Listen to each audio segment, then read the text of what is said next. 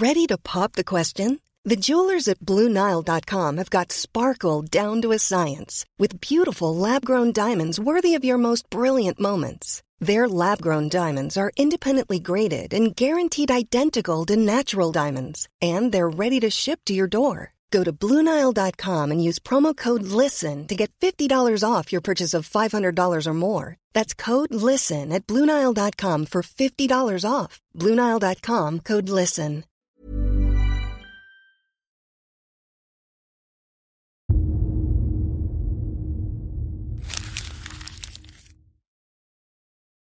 Seguirle el ritmo al país no es cosa fácil, pero en este espacio intentaremos, semana a semana y en 25 minutos, comprender juntos lo que sucede en el territorio que habitamos. Esto es Semanario Gato Pardo y yo soy Fernanda Caso.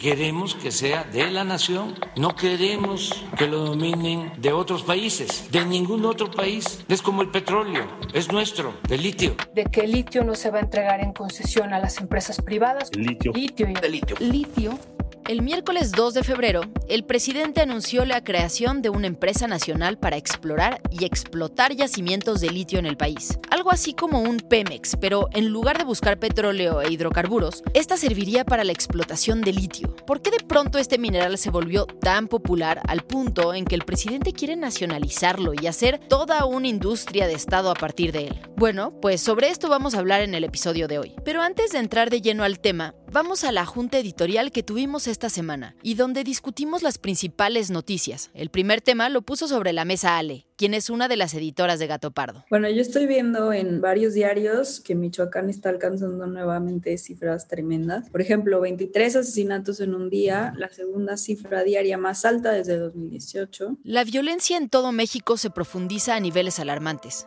Pero hay estados que se han visto aún más golpeados que otros, como es el caso de Michoacán. Tan solo en enero de 2022 se registraron 233 asesinatos y el pasado lunes 14 de febrero se alcanzó la cifra más alta, 23 homicidios en tan solo 24 horas, un número que no se veía desde diciembre de 2018.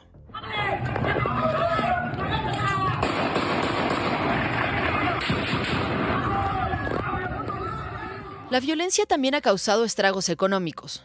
Un claro ejemplo de esto fue la suspensión de la importación del aguacate mexicano por parte de Estados Unidos. Resulta que uno de los representantes de la División de Inspección del Departamento de Agricultura de Estados Unidos en Michoacán fue amenazado por celular, por lo que el gobierno estadounidense impuso esta sanción de suspender la importación de aguacates. Casi una semana después, y ya pasando el Super Bowl, que es un gran momento donde la gente compra aguacates, el programa de inspección se reanudó y las exportaciones se retomaron.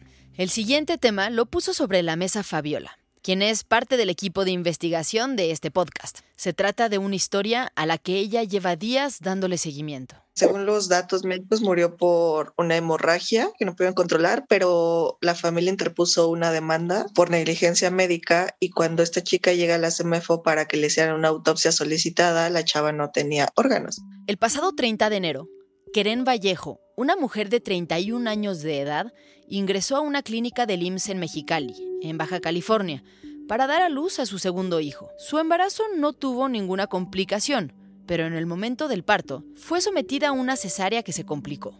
Los médicos solicitaron su traslado a otra clínica, donde dos horas después se le comunicó a la familia que Keren había muerto por pérdida de sangre y un trauma abdominal. La familia de Keren acudió naturalmente a la fiscalía para presentar una denuncia por negligencia y además solicitaron una autopsia. Me hablan y me dicen que, que tenía 35 minutos que había ingresado que le están dando EPP, bueno, respiración ahí, y no respondía. Y a mí dijo, no, pues tu, esposa falleció. Cuando el cuerpo llegó a la CEMEFO para la autopsia solicitada, funcionarios del Servicio Médico Forense le informaron a la familia que el cuerpo de Keren se encontraba sin órganos, por lo que fue imposible determinar la causa de su muerte y, naturalmente, se suscitaron todo tipo de especulaciones sobre lo que había pasado. Hasta el momento, las investigaciones continúan y se espera que a fin de mes estén listas. Sin embargo, por ahora, la directora y subdirectora de la Clínica 31, donde Keren llegó primero, ya han presentado su renuncia por esta negligencia. Enseguida, en la Junta, yo sugería hacer un recuento de lo que ha sucedido con las reacciones de López Obrador ante el reportaje publicado por Loret de Mola sobre el posible conflicto de interés protagonizado por su hijo, José Ramón López Beltrán. No sé si una de las noticias tenga que ser como un follow-up de todo lo que, o sea, como qué ha pasado desde el episodio pasado de Loret, que siento que todos los días están pasando cosas. El martes pasado, el presidente López Obrador anunció que ya había enviado al INAI, el Instituto de Transparencia y Acceso a la Información, una solicitud para conocer el origen de la riqueza y bienes del periodista. En dicha solicitud, además, pidió datos de los familiares cercanos de Loret de Mola y de su esposa, quien fue señalada por el medio El Sentinel Informa de recibir contratos durante el sexenio pasado, algo que Loret ha negado categóricamente. Como seguramente es del conocimiento de ustedes, esta persona se ha dedicado de manera permanente a calumniarme con el propósito de afectar mi autoridad moral y buscar detener el movimiento de transformación que millones de mexicanos estamos impulsando Finalmente, el INAI le respondió al presidente que no, que no le pueden dar esta información porque el INAI, y cito, no cuenta con las facultades constitucionales ni legales para realizar investigaciones como la solicitada. Y se le recomendó al presidente mejor acudir al SAT o a la UIF a ver si ellos le dan este tipo de datos. Tras la negativa del INAI, el presidente le solicitó directamente a Loret de Mola presentar las facturas que comprueben sus ingresos y además dar a conocer cuántas propiedades inmobiliarias tiene en México y en el extranjero. Y bueno, antes de ir al tema principal de este podcast, una noticia más, que no podríamos decir que es de lo más relevante de la semana, pero ni modo que no lo comentemos.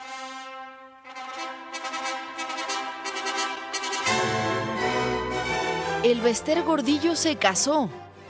La histórica lideresa del CENTE, quien apenas hace tres años salió de prisión, contrajo matrimonio por la iglesia con su abogado en Oaxaca este mes. Pero siendo la boda de alguien como ella, no podía transcurrir sin percances. Miembros de la el sindicato opositor, organizaron una marcha en su contra e hicieron destrozos en el lugar. Sin embargo, Gordillo ya se había preparado ante esta posibilidad y habilitó una sede alterna para festejar con su nuevo esposo. Y ahora sí, dejemos el chisme y vamos al tema principal de esta semana.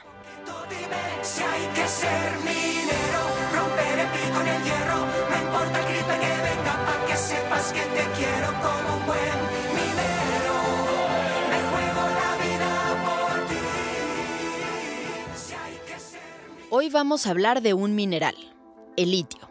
Tal como comentábamos al inicio de este episodio, el presidente anunció hace unos días la creación de una empresa del Estado mexicano para explotar el litio en territorio nacional. Esto, en medio de una acalorada discusión en el Congreso por la reforma eléctrica, en la que el litio también está presente. Pero primero, ¿qué es el litio? Ok, litio, si te acuerdas de tus clases de la secundaria, la tabla periódica de los elementos es un metal, el metal más ligero de todos, que tiene las características número uno de ser muy ligero y tener la particularidad de poderse utilizar en ciertas cuestiones eléctricas y electrónicas. Visto de forma muy simple, eso es el litio. Armando Alatorre Campos es geólogo presidente del Colegio de Ingenieros de Minas Metalurgistas y Geólogos de México. Además es profesor en el Instituto Politécnico Nacional y en la UNAM. Le pregunto por qué el litio se ha puesto de moda en los últimos años en el mundo. Y el uso, pues vamos a decir, relativamente nuevo, reciente que ha venido creciendo, esto inició por ahí de los noventas del siglo pasado, este, que nacen las baterías de litio, originalmente baterías chicas, que se empezaron a usar con las primeras cámaras de video. Las baterías, que hoy en día se usan para decenas de cosas en nuestra vida cotidiana. Celulares, tablets, bocinas y audífonos, linternas, computadoras, cámaras fotográficas, relojes. Pero además de todo esto, hay un uso adicional para las baterías que ha surgido recientemente. Y el gran brinco, lo que ha abierto los ojos del mundo para el litio, es que la misma tecnología se ha llevado para fabricar las baterías de los autos eléctricos. El litio hizo posible algo que el mundo nunca había conseguido salvo en cantidades muy pequeñas, almacenar la energía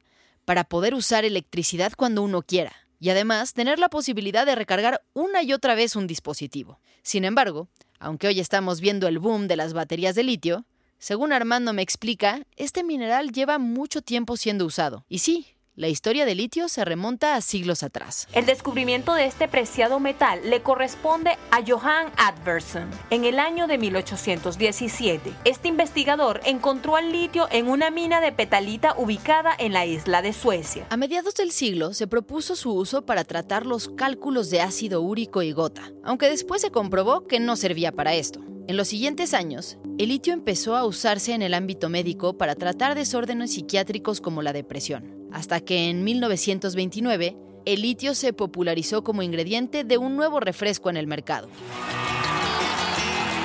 Vivamos con alegría, vivamos como esta gente. Seven Up, refresca tu vida. El refresco 7-Up originalmente contenía litio, y se decía que al tomarlo, uno mejoraba su estado de ánimo. Incluso se sugiere que el número 7 hace referencia a la masa atómica de litio y el up o arriba se refiere al supuesto poder de mejorar el humor. Para 1940, el 7-Up era la tercera bebida sin alcohol más vendida en el mundo. Sin embargo, Pronto se descubrió que el litio era tóxico si se consumía sin controles rigurosos, por lo que el gobierno estadounidense prohibió su uso comercial y 7up tuvo que cambiar su fórmula. En los años siguientes, múltiples estudios confirmaron la eficacia del litio para tratar desórdenes como la manía, la depresión crónica, la bipolaridad y otros padecimientos psiquiátricos. También se empezaron a conocer muchos otros usos, en general relacionados con su resistencia al calor. Tiene otros varios usos. Se usa para fabricar cierto tipo de baterías de cocina o de refractarios para usarse en, en, cocina, especialmente estas cosas de vidrio que tú puedes sacar del refrigerador y poner en la estufa o en el horno a calentarlo sin que truene el vidrio. Con litio se pueden hacer también grasas lubricantes, esas mantecas gruesas que se usan en las maquinarias para lubricar piezas metálicas que están en contacto trabajando. Sin embargo, a pesar de sus múltiples usos, el litio nunca había sido tan codiciado como en nuestra época. Y en el centro de todo están las famosas baterías de las que hablamos hace unos momentos. Las pilas cuya demanda crece a una velocidad que el mercado apenas alcanza a surtir. Mientras el mundo se dirige hacia las energías renovables, las baterías se están convirtiendo en algo tan necesario como durante años han sido los combustibles. Y en ese contexto, en diciembre de 2019, un reporte de Mining Technology anunció que México encabezaba la lista de yacimientos de litio en el mundo. México es uno de los países con mayores yacimientos de este recurso y muchas empresas extranjeras ya se han mostrado interesadas en su explotación. Según este artículo, un solo yacimiento en territorio mexicano podría alcanzar los 243.8 millones de toneladas de producción. A partir de estos datos, el presidente y legisladores de Morena se han dedicado a impulsar la nacionalización de litio. Este es un audio del 24 de enero. La voz es de la diputada morenista por Chihuahua, Andrea Chávez. Somos el noveno país en el mundo con más litio y por eso necesitamos garantizar la exclusividad de parte del Estado mexicano en la explotación de este recurso natural. ¿Realmente México tiene tanto litio como se anunció? Si esto es cierto, ¿por qué entonces no hemos visto que empiece a extraerse? ¿Quién es el dueño de estas minas? ¿Puede López Obrador simplemente nacionalizar el mineral? ¿Y qué tiene todo esto que ver con la reforma eléctrica? Pues para responder estas preguntas, Majo, Fabiola y yo, que somos el equipo de investigación de Semanario Gato Pardo, nos dimos a la tarea de buscar datos e información que nos permitieran entender las decisiones políticas que se están tomando alrededor del litio en el país. Y lo primero que buscamos responder fue ¿cuánto litio tiene realmente México? ¿Compite en verdad con los mayores productores del mundo? Bueno, pues según la consultora internacional Fitch Solutions, las principales reservas de este mineral están en los siguientes países. Bolivia es el país con mayores recursos de litio en el mundo, pero extraerlo es complicado debido a que está muy mezclado con otros minerales, ya que en esta zona hay una larga temporada de lluvias que dificulta el proceso. Por eso, solo una fracción pequeña de sus recursos se encuentra dentro de las reservas mundiales. El primer lugar en reservas de litio que de hecho se pueden extraer es Chile, donde se encuentra el salar de Atacama. En segundo lugar se encuentra Australia, que aunque tiene menos de la mitad de la las reservas de Chile, es el mayor productor en la actualidad, en gran medida por su cercanía geográfica con las compañías que utilizan este mineral en lugares como China. En cuarto lugar está Argentina, que junto con Chile y Bolivia componen el Triángulo de Litio, donde se concentra más de la mitad de las reservas de litio en el planeta. En quinto lugar está China, donde se consumen gigantescas cantidades de litio debido a la producción de aparatos electrónicos y autos eléctricos. En China se producen dos tercios de las baterías de litio en el mundo. Otros países con altas reservas de litio son Estados Unidos, Canadá, Zimbabue, Brasil y Portugal. Ok, esos son los países con mayores reservas y recursos. Pero en términos de números, ¿cuánto representa lo que se encontró en México? Bueno, pues las reservas de litio en el mundo suman un total de 21 millones de toneladas. Por otro lado, el gobierno de Estados Unidos estima que México podría llegar a contar con 1.7 millones de toneladas, esto incluyendo la famosa mina descubierta en la Sierra de Sonora, lo cual lo colocaría como un jugador importante a nivel global. Sin embargo, hay algo extraño. El litio de México no aparece en las listas de reservas del mundo, y nuestro país aún no ha producido nada. ¿Por qué?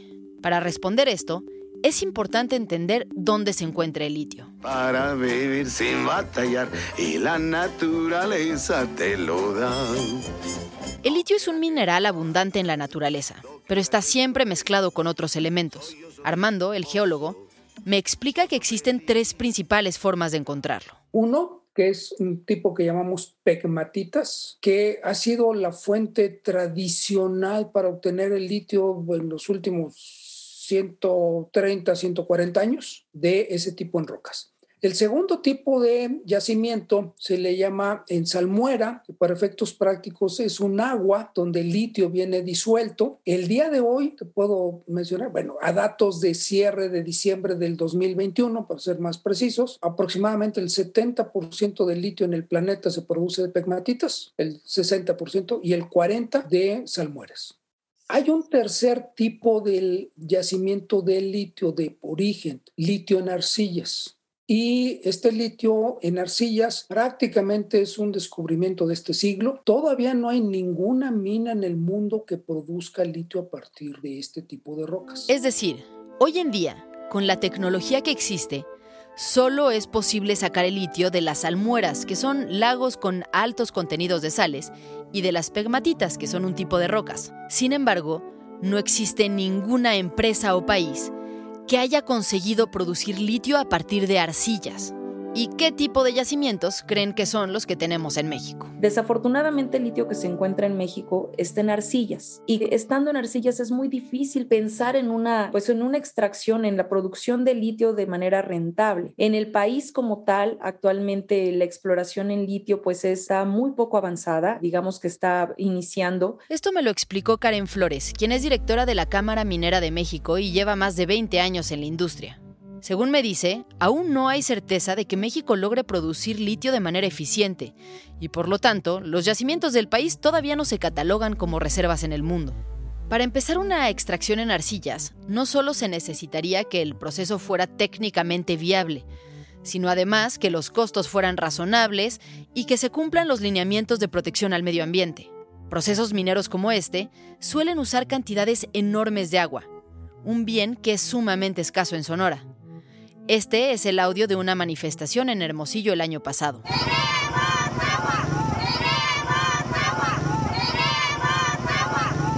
Por otro lado, cuando se anuncia una mina con 243 millones de toneladas de litio, como fue el caso del yacimiento de Bacanora en Sonora, la cifra no se refiere solo al litio, sino al total de arcillas y minerales que hay en este lugar. Por lo que el cálculo de litio, si se pudiera extraer, sería solo del 0.3% de esa cantidad, en un buen escenario. Es decir, la mina de Sonora no llegaría siquiera a un millón de toneladas de producción. Le pregunto entonces a Karen, ¿por qué cree que hay tanto ruido en México por el litio si aún no sabemos siquiera si lo vamos a poder extraer? Y si la cantidad es mucho menor a lo que originalmente se había dicho. Desafortunadamente hay que mencionarlo como es, hay una gran desinformación en cuanto al litio en el país. Eh, la realidad es que hay empresas que, pues que están, hay una empresa que fue muy mencionada en Sonora que está explorando actualmente y estos anuncios crearon expectativas incluso en un mercado como la empresa china que la adquirió, que aún son inciertas en cuanto a la exploración. Es cierto, Hay desinformación, pero también hay la esperanza de que estos yacimientos eventualmente funcionen y se conviertan en una fuente de recursos importante para el país. La Agencia Internacional de Energía estima que la demanda de litio aumentará 42 veces para el año 2040. Esto por la creciente demanda de dispositivos electrónicos en general, pero sobre todo de autos eléctricos. Tan solo en el 2020, las acciones de la empresa de autos eléctricos Tesla aumentó 700%. Por otro lado, se espera que el litio juegue un papel muy importante en la geopolítica de las próximas décadas. Canta algo que sea más rítmico. Qué pequeño el mundo es. ¡Oh, no! Todo menos eso. En América Latina está el corazón de la disputa por el litio de las grandes potencias como Estados Unidos y China. En América Latina se concentran dos tercios del litio del mundo. El gobierno mexicano, ante la expectativa aún muy lejana de que nuestros yacimientos sean explotables, quiere asegurarse de que el litio será propiedad de la nación. Recientemente, una empresa china compró la mina de Bacanora, el mayor yacimiento de arcillas en el país, y ha anunciado que ya tiene la tecnología para extraer el mineral, aunque aún no ha logrado demostrar que funcione. El litio no va a ser ni para China, ni para Rusia, ni para Estados Unidos. El litio es de México. Le pregunto entonces a Karen sobre la posible nacionalización. No tiene ningún sentido esta nacionalización que se menciona de los minerales, ni de litio, ni de los mencionados como estratégicos para esta transición energética. ¿Por qué razón? Porque los minerales ya son de la nación. De acuerdo al artículo 27 constitucional, los minerales actualmente se encuentran en la nación el dueño es el país, son los mexicanos. Esto, para poder producirse, se hace bajo un esquema de concesiones transparente en el cual eh, pues existe todo un marco de regulación muy amplio. Vale Y sí, el artículo 27 constitucional dice lo siguiente. Corresponde a la nación el dominio directo de todos los recursos naturales de la plataforma continental y los zócalos marinos de las islas, de todos los minerales o sustancias, tales como los minerales de los que se extraigan metales y metaloides utilizados en la industria. Es decir, que como el país es dueño de los minerales, cualquier extracción que se concesione a privados va siempre cargada con el cobro de altos derechos e impuestos que se van directamente a las arcas del Estado. Pero, más allá de la idea confusa de nacionalizar un mineral que ya es de la nación, el presidente está proponiendo que sea una empresa del Estado la que se encargue de explotar y comercializar el litio. ¿Sería esto una buena idea? Para hablar de esto, busqué a Jesús Carrillo, quien es doctor en economía por el Colmex coordinador de Economía Sostenible en el IMCO, escribe sobre cuestiones energéticas en Gato Pardo y le gusta escuchar música clásica los domingos en la sala Netzahualcoyotl.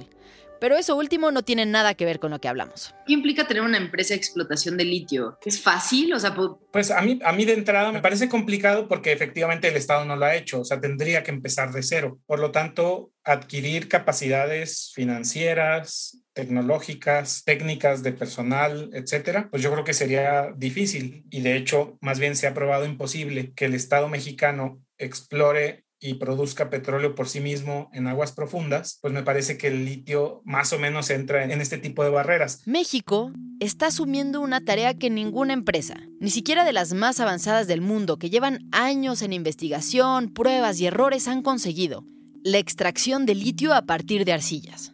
Finalmente, le pregunto a Jesús qué tiene que ver todo esto con la reforma eléctrica. ¿Por qué el litio está entrando en la discusión de la reforma eléctrica? Se está aprovechando el tema de la transición energética para hablar del almacenamiento. Hasta ahora, los sistemas eléctricos siempre se caracterizan porque la electricidad se produce, se genera y se consume prácticamente al mismo tiempo, ¿no? A la velocidad de la luz. Y entonces el problema siempre ha sido poderla almacenar. Resulta que por las propiedades del litio hacen que se pueda escalar el almacenamiento de energía, con lo cual, pues el problema de la generación y el consumo instantáneo de la electricidad ya no sería tal, porque podríamos eh, almacenarla. Y desde luego, esta energía va a competir con otras, pero el, el, asunto fundamental es ese, que podríamos almacenar la energía a gran escala. Entonces, imagínate lo que eso significaría para las energías, por ejemplo, renovables, ¿no? O sea, este sería un tema importantísimo para la transición energética. Hoy no se almacena nada de energía como... A gran escala no, a gran escala pues, siguen, digamos, desde hace muchos años se está haciendo estos avances, estas investigaciones, etcétera, pero bueno, los avances tecnológicos todavía no dan para que sea suficiente el tamaño. El problema no es tanto técnico, sino económico, o sea, producir estas baterías a gran escala para que pudieran alimentar, digamos, ciudades, pues no es todavía económicamente viable. Este será un tema que dará mucho de qué hablar en los próximos años y en Gato Pardo lo seguiremos muy de cerca para mantenerte informado. Estamos llegando al final de este episodio, pero no queremos irnos sin antes comentar los temas de los que debes estar pendiente esta semana. El Senado empezará el análisis de un nuevo proyecto de ley que busca elevar el mínimo de vacaciones al que tienen derecho los trabajadores en México, de 6 a 12 días al cumplir el primer año de servicios en una empresa. Esto se incrementaría dos días por cada año subsecuente hasta llegar a 20 días. Y ya son estas las últimas semanas de la exposición temporal La Grandeza de México, en el Museo Nacional de Antropología e Historia y en el edificio de la CEP, en el Centro Histórico. Entre los dos recintos se están exponiendo más de 1.500 piezas arqueológicas, de las cuales 900 son expuestas por primera vez y más de 800 son repatriaciones que se han conseguido en los últimos años. Muchas gracias por habernos escuchado y gracias también a quienes hicieron posible este episodio. Alejandra González Romo, Guillermo Sánchez y Sandra Barba en la selección de temas y elaboración del guion. A Joaquín León en el diseño creativo. María José Vázquez y Fabiola Vázquez como asistentes de investigación. Y Pablo Todd de Mano Santa por la producción sonora. Nos encontramos aquí mismo, la próxima semana, en Semanario Gato Pardo. Para la sección histórica de este podcast se usó como base el artículo Lithium Nephropathy de Eleanor Lederer, publicado en la revista Medscape, actualizado en enero del 2022. If you're looking for plump lips that last, you need to know about Juvederm lip fillers. With Juvederm Volbella XC and Juvederm Ultra XC, your lip look, whether it's subtle or bold, can last up to one full year with optimal treatment and no additional maintenance. Find a licensed specialist and see if it's right for you at juvederm.com today. That's J U V E D E R M.com. Add fullness to lips in adults over 21 with Juvederm Volbella XC or Juvederm Ultra XC. Do not use if you have severe allergies or a history of severe allergic reactions, or if you're allergic to lidocaine or the proteins used in Juvederm. Tell your doctor if you have a history of scarring or taking medicines that decrease the body's immune response or that can prolong bleeding. Common side effects include injection site redness, swelling, pain, tenderness, firmness, lumps, bumps, bruising, discoloration, or itching. As with all fillers, there's a rare risk of unintentional injection into a blood vessel, which can cause vision abnormalities, blindness, stroke, temporary scabs, or scarring. For full important safety information, visit juvederm.com.